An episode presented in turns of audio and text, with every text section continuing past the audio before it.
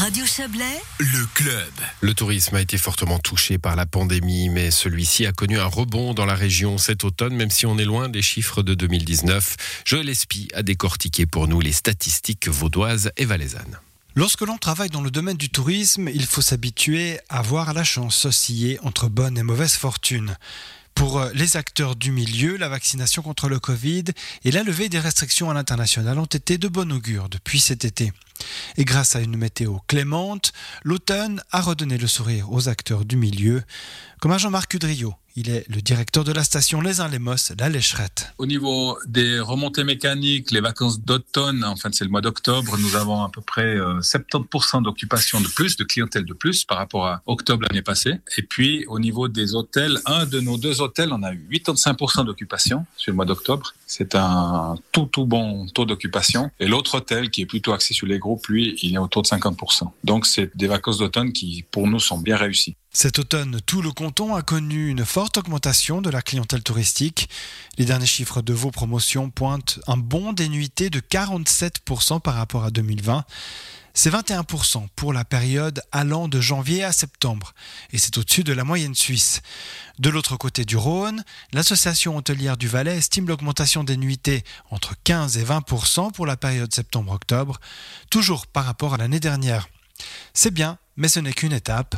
Patrick Béraud, directeur de l'AHV. L'année dernière, on avait 60% des réservations d'une année normale. Donc 20%, ça fait jamais que 12% de plus. Donc on est loin du compte d'une année normale encore. Mais ça, c'est des moyennes sur, le, tout le canton. Après, il y a des endroits où, où ça fonctionne mieux que d'autres surtout les petites stations familiales euh, qui avaient une clientèle suisse auparavant. Et c'est justement la clientèle familiale et locale qui se rend dans le Chablais. Dans la région des Dents du Midi, 80% des occupants d'hôtels ou de chambres d'hôtes venaient de Suisse.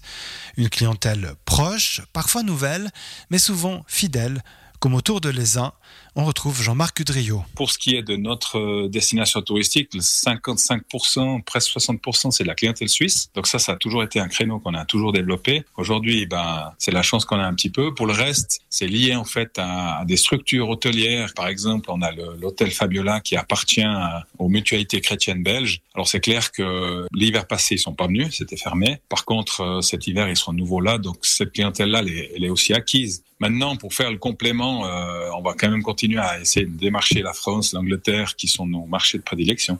Et si les Suisses semblent avoir sauvé la saison des hôteliers, les acteurs du tourisme rêvent de combler les 20% de clientèle perdue depuis 2019. Une année record est désormais référence en Valais. Problème, la clientèle asiatique fait toujours défaut. Plus proche, les Italiens semblent avoir mis en pause leurs vacances valaisannes. Se pose alors la question de conquérir de nouveaux marchés. Pas évident, explique Dominique Fumeau. Il est responsable de la filière touristique à la HESSO Valais-Valis. Pour attirer une clientèle, pour changer de clientèle euh, pour une région complète, parce qu'un hôtelier tout seul ne fait pas le tourisme, c'est clair que les gens viennent pour, euh, pour ce qui se passe dans la région, pour l'expérience qu'ils vont y vivre, etc. Donc ça, c'est un travail de promotion à grande échelle. C'est Valais-Valis Promotion chez nous, euh, avec Suisse Tourisme, avec voilà des, campagnes de communication. Donc ça se construit une clientèle. C'est pas facile. Par contre, on peut faire effectivement des, des, des actions un peu coup de poing. Un hôtelier peuvent faire des offres très ciblées.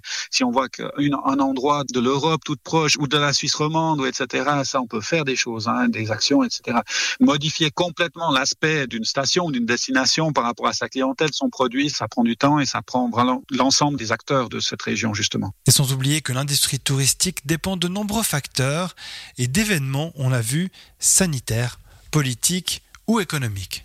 Dominique Fumeau. On a une industrie aussi qui est très internationale, donc les fluctuations, rien que du cours de la monnaie, on avait eu l'épisode de l'euro qui restait gravé hein, dans les mémoires des prestataires touristiques parce que ça a eu une énorme influence tout d'un coup. On avait une clientèle européenne qui venait très facilement parce qu'on avait un cours favorable, qui tout d'un coup est prise par ce changement de cours. Le produit n'a pas changé, les prestations n'ont pas changé, mais simplement la fluctuation du cours a une grosse influence. Donc oui, il y a des choses qui sont finalement en dehors de nos mains. De là à dire que le tourisme est tributaire de facteurs aléatoires, il n'y a qu'un pas.